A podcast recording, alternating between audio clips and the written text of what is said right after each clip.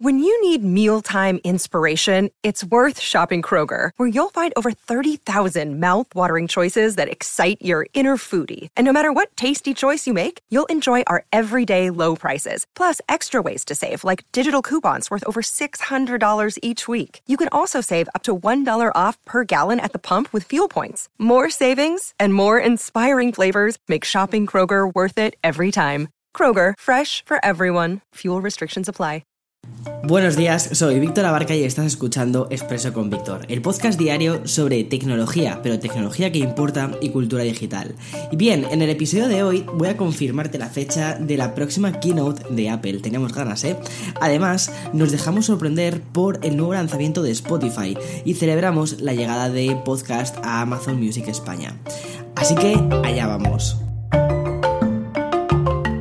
Bien, lo que ayer fue un rumor iniciado por, la propia Siri, hoy es una confirmación, así es. La noticia saltó ayer tras la publicación de Mac Rumors que recogía cómo el propio asistente de Apple contestaba 20 de abril si le preguntabas When is the next Apple event? Bueno, en principio se supone que es una filtración interna, aunque yo no creo que sea tanto una filtración interna, sino como quizás ir poco a poco adelantando, dejando pequeñas migas de pan para un anuncio que llevábamos esperando desde hace un montón de tiempo. Y es que así sucedió. A primera hora de la mañana en Twitter estaba, estaba todo el mundo revolucionado por la respuesta que daba Siri. Apple ha fijado la keynote para el día 20 bajo el lema Spring Loaded. En la invitación podemos observar también una manzana dibujada con trazos muy coloristas. Yo creo que más bien son trazos primaverales, pero siguiendo el patrón de, lo, de la manzana clásica de Apple. Tras observar unos segundos la imagen, da un poco la sensación de que pareciese que está dibujada en un iPad, ¿no? Con, la ayuda del Apple Pencil. Y eso encajaría muy bien con los rumores que señalan que el evento anunciaría el nuevo iPad Pro del 2021 con esa ya famosa pantalla mini LED de 12,9 pulgadas como, como punta de lanza.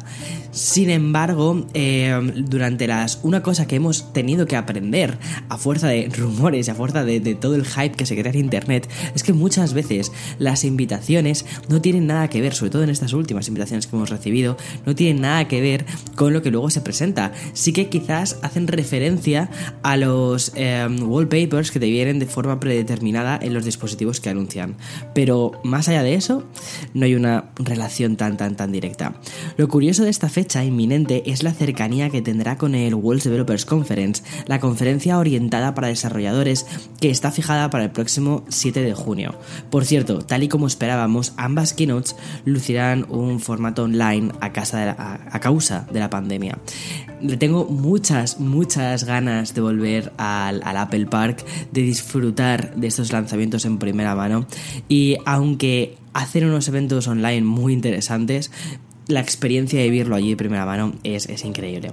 Pero bueno, para no seguir tirando de rumores y especulaciones sobre lo que nos deparará el nuevo evento de Apple y que también apunta a una llegada de las AirTags, mejor vamos a esperarnos a ver qué es lo que nos tienen que decir desde Cupertino el próximo 20 de abril. Será a las 7 de la tarde en horario español. Creo que aquí en Estados en Nueva York me toca a las 11 de la mañana y en California creo que será a las 9 de la mañana. Pero bueno, lo mejor es que eches ahí un vistazo a las, a las horas que van publicando en internet. Bien, y volamos de Cupertino hasta otro lado, Estocolmo, en concreto a la matriz de, de, Spotify, para contarte la novedad que ha lanzado la plataforma de streaming. Salvo que seas un clásico que aún tira de CDs o vinilos. Bueno, vinilos no porque no puedes utilizarlos cuando viajas en coche. Lo normal es que conectes tu smartphone para reproducir tus playlists de Spotify al coche. Conocedora de este uso tan masivo, la empresa sueca ha sorprendido con el lanzamiento de un nuevo dispositivo independiente de hardware, con un nombre muy literal. Se llama directamente Card Thing. Es un reproductor de música diseñado para ser utilizado en el coche, con una pantalla táctil con controles predefinidos y un dial que ayuda a navegar por el menú de CarThing. Cuenta también con control de voz. Hasta aquí los pros, pero si lo analizamos con un poco más de profundidad este nuevo dispositivo, encontramos demasiadas similitudes y paralelismos con la forma que ya conectamos nuestro teléfono a los altavoces del coche, porque CarThing debe emparejarse con la conexión de datos y no conectarse por Bluetooth o con un cable eh, auxiliar al sistema de audio del coche. Y no, CarThing tampoco tiene altavoces incorporados ni permite reproducir las playlists descargadas. Yo creo que más bien esto lo han orientado hacia aquellos coches que no tienen pantallas, hacia aquellos coches que son un poquito más antiguos y que quizás no tienen una interfaz así demasiado sencilla para controlar el tema de la música. ¿Qué cosas me encantaría ver? Que, oye, pues ya que tenemos una pantalla, además de escuchar Spotify, ¿por qué no también, por ejemplo, poner algunos mapas? Pero bueno, el nuevo lanzamiento de Spotify de momento está limitado para un puñado de suscriptores norteamericanos que disponen de cuenta premium. Sin embargo, en su página web ya podemos contemplar el precio al que saldrá este dispositivo al mercado, que será 79,99 dólares. Es un precio muy atractivo y yo creo que eso, que para coches más antiguos, coches que no tengan estos displays así bonitos, modernos y tal, eh, puede ser muy interesante. Y continuamos con la, con la gran batalla del podcasting. Últimamente estamos como muy rollo la voz aquí.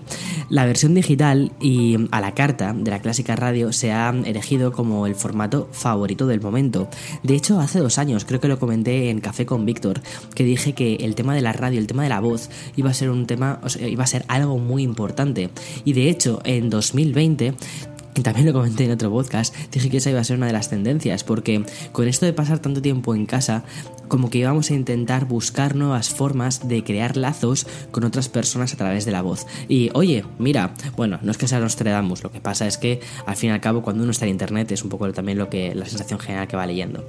Bien, si ya teníamos a Apple y a Spotify o nuevas tendencias como Clubhouse, ahora hay que sumar en España a otro competidor más para el tema del podcast.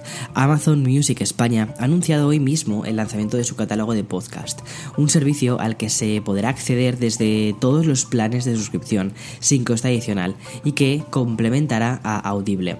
Audible es la plataforma esta de audiolibros que tiene, que tiene Amazon y que funciona más o menos como una especie de servicio premium cuyos programas buscan targets muy definidos, que sí acepten el contenido de pago.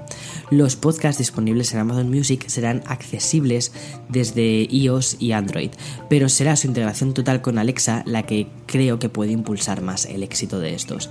Por cierto, Café con Víctor y Expreso con Víctor Sí, también los puedes escuchar desde hoy en, Audible y en, Amazon em, Music.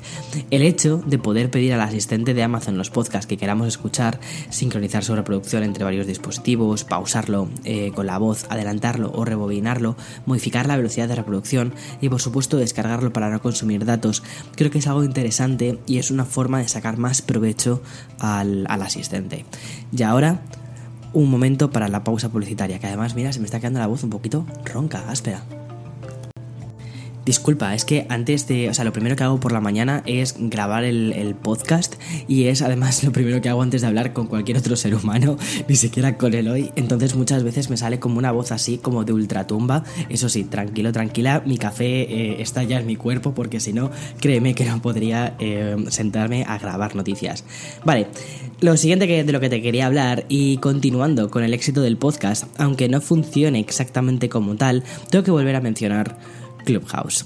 Como recordarás, la semana pasada te informaba de su apuesta por los creadores a través de una nueva medida de monetización, Dinerutus, el nuevo servicio de donaciones que Clubhouse quería probar con un pequeño grupo de creadores se diferenciaba de otras plataformas como YouTube o Twitch en que el 100% de estos pagos irían destinados a los creadores. Bien, ya tenemos las primeras cifras oficiales. En su evento semanal celebrado por la compañía Clubhouse ha anunciado que hasta 66.000 creadores se expusieron y disfrutaron de estas donaciones. Bueno, yo no estoy en Clubhouse, así que no puedo decir que lo disfrutase, así que mm, aquí me callo, ya está. Como ya te comenté la semana pasada, los usuarios envían dinero a través del nuevo botón integrado en la aplicación. Unas, unas donaciones que varían desde los 5 a los 20 dólares y que según informó el cofundador Paul Davidson, serán recibidos por los creadores durante las próximas semanas y además de forma íntegra. Eso está muy bien, muy bien Clubhouse. A ver si copiamos otros. Bien, y Sony, ya para terminar, ha presentado dos nuevos smartphones de la gama Xperia, el Xperia 1 3 y el Xperia 5 3. Ambos tienen el punto puesto en crear una experiencia fotográfica superior y con un teleobjetivo variable. Sony parece que a diferencia de otros competidores en, dispositivos móviles, ya, incluso en Android y en, iOS, eh, apuesta por una experiencia fotográfica basada en el hardware, en lo que son las propias lentes y los sensores eh, en lugar del postprocesado de las imágenes. Estos dos dispositivos contarán con procesadores Qualcomm 888 y eh, al menos el Xperia 1.3 del otro tendría que revisarlo, sé que cuenta con 5G. De todos modos, no sabemos aún ni la fecha de lanzamiento ni tampoco el precio, por lo que supongo que llegará más tarde, quizás en verano, y que el precio rondará, quizás incluso superará los, los 1000 euros. Vamos, algo similar a como están los, las versiones anteriores. Bueno, me parece un movimiento muy interesante de Sony, muy lógico, porque al fin y al cabo yo creo que su, fuerte es la fotografía. Yo con lo que disparo, con lo que hago las, los, vídeos, eh, siempre son cámaras Sony, me encantan y mm, me gusta mucho que estén haciendo esto. Sin embargo, una cosa que sucedió con los teléfonos anteriores que también estaban como muy enfocados a la parte de fotografía, es que por ejemplo para el día a día, para lo que es sacarte el teléfono de bolsillo, disparar una foto y subirla a las redes sociales, no quedaba tan vistosa como por ejemplo otra foto que podías hacer con otro dispositivo. Era cuando te metías en el modo pro, cuando ahí de verdad ya sí que podías sacar chicha a la foto y hacer cosas más interesantes. Pero claro, eso creo que está mucho más orientado a entusiastas de la fotografía y que quieren un dispositivo móvil, un teléfono con el que también puedan hacer fotos. No sé, me parece que es un producto mm, algo de nicho, pero oye, mm, seguro que encuentra su mercado. En Japón creo que es muy grande. En fin, hoy ha sido un episodio un poquito más largo de lo habitual. Espero aún así que te haya gustado este expreso, que casi se podría decir ya café lungo. Eh, y mañana más. Chao, chao, chao. Feliz miércoles.